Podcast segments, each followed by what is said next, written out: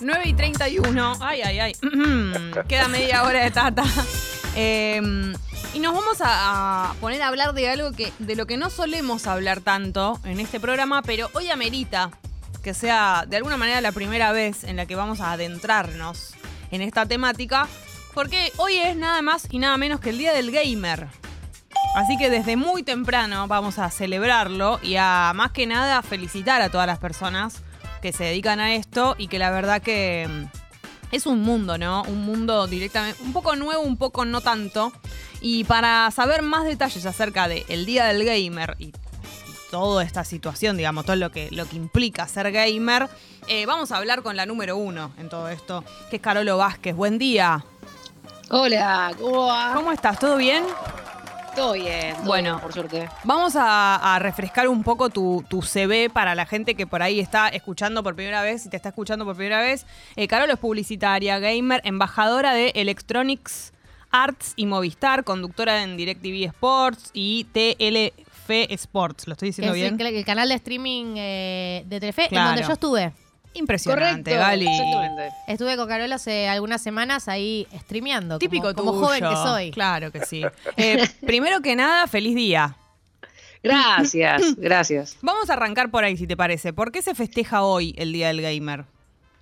No, no, la verdad es que no sé si hay una cuestión particular, un hecho especial, eh, pero sí es como la fecha que, que se elige Bien. y a partir de, de un tiempo para acá también es como eh, una oportunidad en donde las marcas terminan de, de adentrarse en este mundillo, ¿no? Que ya hace un tiempo, por ahí, desde la pandemia, eh, estamos viendo más eh, al mundo mainstream más relacionado con el nicho gamer.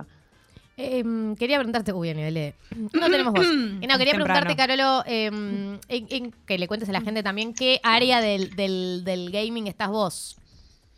Bueno, yo más que nada eh, empecé como creadora de contenido, eh, más relacionado al, al FIFA. Eh, después empecé a, meterme más en el mundo, empecé a hacer más stream, empecé también a trabajar como caster. Caster somos quienes, digamos, en las transmisiones de, de competencias de, de videojuegos, eh, hacemos la transmisión. O sea, estamos ahí como relatando y comentando las partidas. Bueno, Ibai lo hacía mucho eso, ¿no?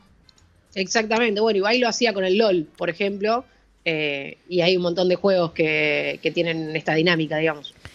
Carolo, tengo una pregunta por ahí bastante eh, básica, pero siempre pienso esto con, con las personas que ya se están dedicando de manera profesional y todo. ¿Se pierde en un momento la, la cuestión lúdica? Porque es un juego y sigue siéndolo, pero ¿vos te seguís divirtiendo como cuando jugabas de manera más informal? ¿O cuando ya se convierte en algo más profesional, eh, estás como más eh, tensa o, o me- o menos como jugando? No sé si se entiende lo que quiero decir.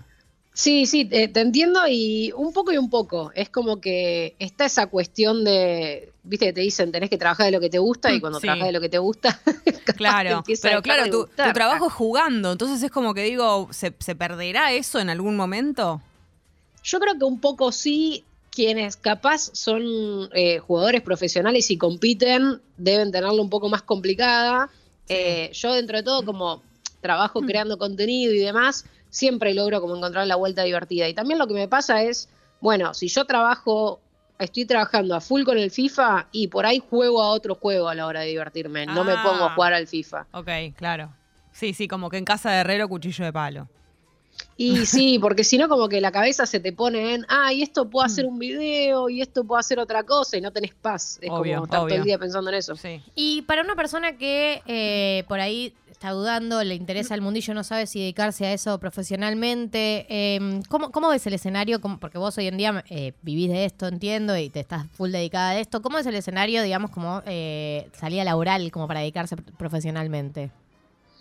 Yo creo que hace algunos años por ahí estaba un poco más fácil porque había menos cantidad de personas que se dedicaban a esto, entonces eh, de alguna manera había, entre comillas, menos competencia, ¿no? Por lo menos a la hora de crear contenido. Después, eh, salida laboral hay un montón, porque imagínate que se abrieron nuevos trabajos, o sea, Claro. creación de contenido, trabajar en un equipo de esports, que de alguna manera funcionan como pequeñas agencias de publicidad más allá de lo deportivo. Eh, después, si te destacás en un juego, bueno, la, la posibilidad de competir profesionalmente está y de que eso sea tu laburo está. Eh, entonces, yo creo que está bueno siempre estudiar algo que, que te permita después involucrarte en el mundo del gaming, de los esports y del stream, desde lo que vos estudiaste. Puede ser abogacía, puede ser eh, psicología, puede ser eh, publicidad y hay un montón de cosas. Claro, eso te quería preguntar. Y, mm, obviamente no todos, pero ¿qué roles hay dentro del mundo del gaming?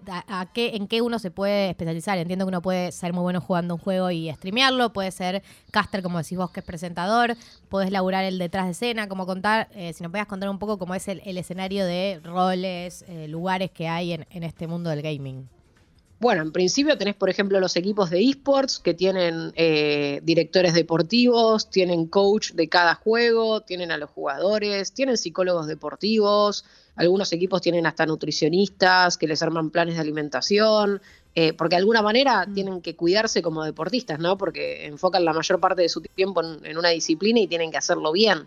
Después tenés abogados que se especializan en videojuegos y en esports, desarrolladores de videojuegos, eh, bueno, creadores de contenido, casters, eh, doblajistas, o sea, actores, actrices de voz que Qué hacen bueno. voces de videojuegos. Es una banda de Qué cosas que hay. divertido.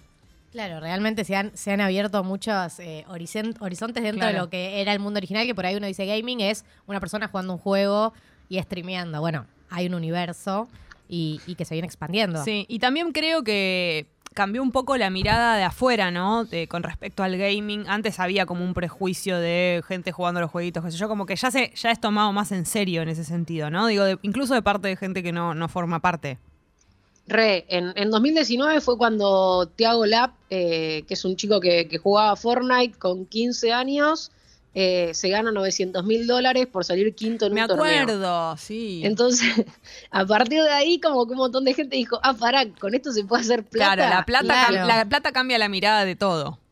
Sí, obvio. Y a partir de ahí, más allá de- del propio chiste de, ah, con esto se puede hacer guita, pongo a mi hijo a jugar jueguitos, Sí. eh, me parece que, que también la gente empezó a darse cuenta lo enorme que es este mundo, eh, lo- la cantidad de, de plata que hay, siempre y cuando na- obviamente se hagan las cosas bien.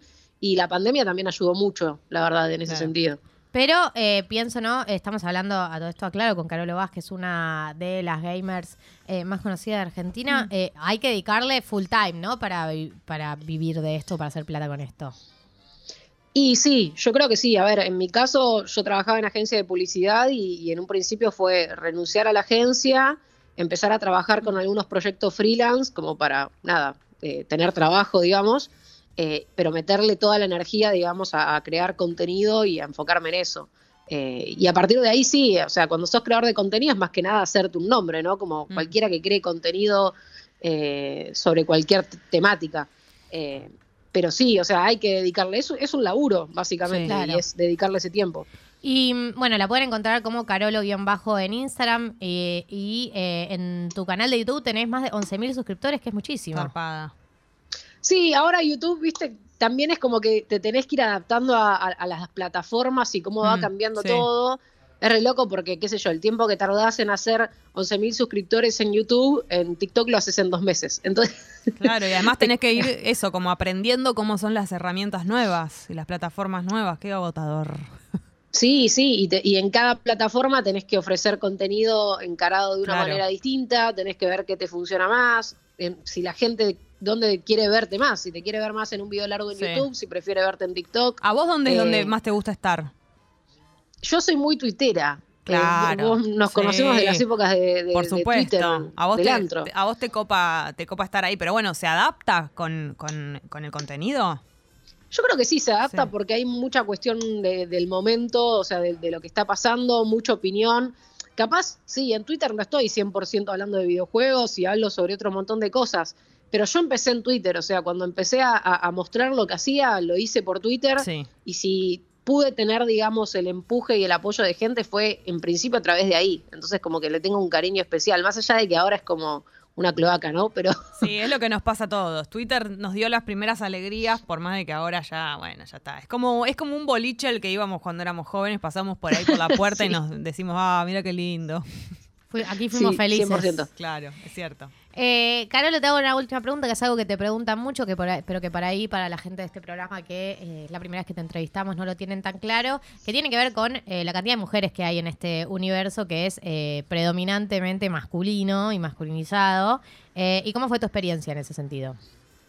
Fue un desafío, yo creo que por alguna parte me ha jugado a favor en el sentido de, bueno, comencé a hacer videos sobre FIFA, no había mujeres haciendo videos sobre eso, entonces lógicamente llama la atención en su momento, 2018, cuando capaz no era tan común hablar sobre videojuegos, ni tampoco era tan común hablar sobre fútbol femenino. Lo que tiene de bueno lo tiene de malo, porque si tanto se, se, se veía como una locura que una mujer esté jugando al FIFA, es porque claramente era un espacio en donde por ahí no era comúnmente bienvenida. Entonces, lógicamente hubo como varias barreras ahí con las cuales luchar. Pero también eso fue cambiando. Hoy en día hay un montón de chicas que juegan videojuegos. El 49% de las personas que juegan videojuegos son mujeres. Entonces, eh, hoy día es solamente una cuestión de, que se dé más visibilización y más oportunidades. Y también en lo que es competencia de videojuegos, que cada vez haya más espacios para que las chicas puedan competir, puedan formar comunidad y también puedan eh, crecer, digamos, en, en lo deportivo. Bien, eh, Carolo Vázquez es eh, la entrevistada por el Día del Gamer, la pueden encontrar como Carolo-bajo en Instagram y en eh, todas eh, sus redes. Gracias por darnos un ratito.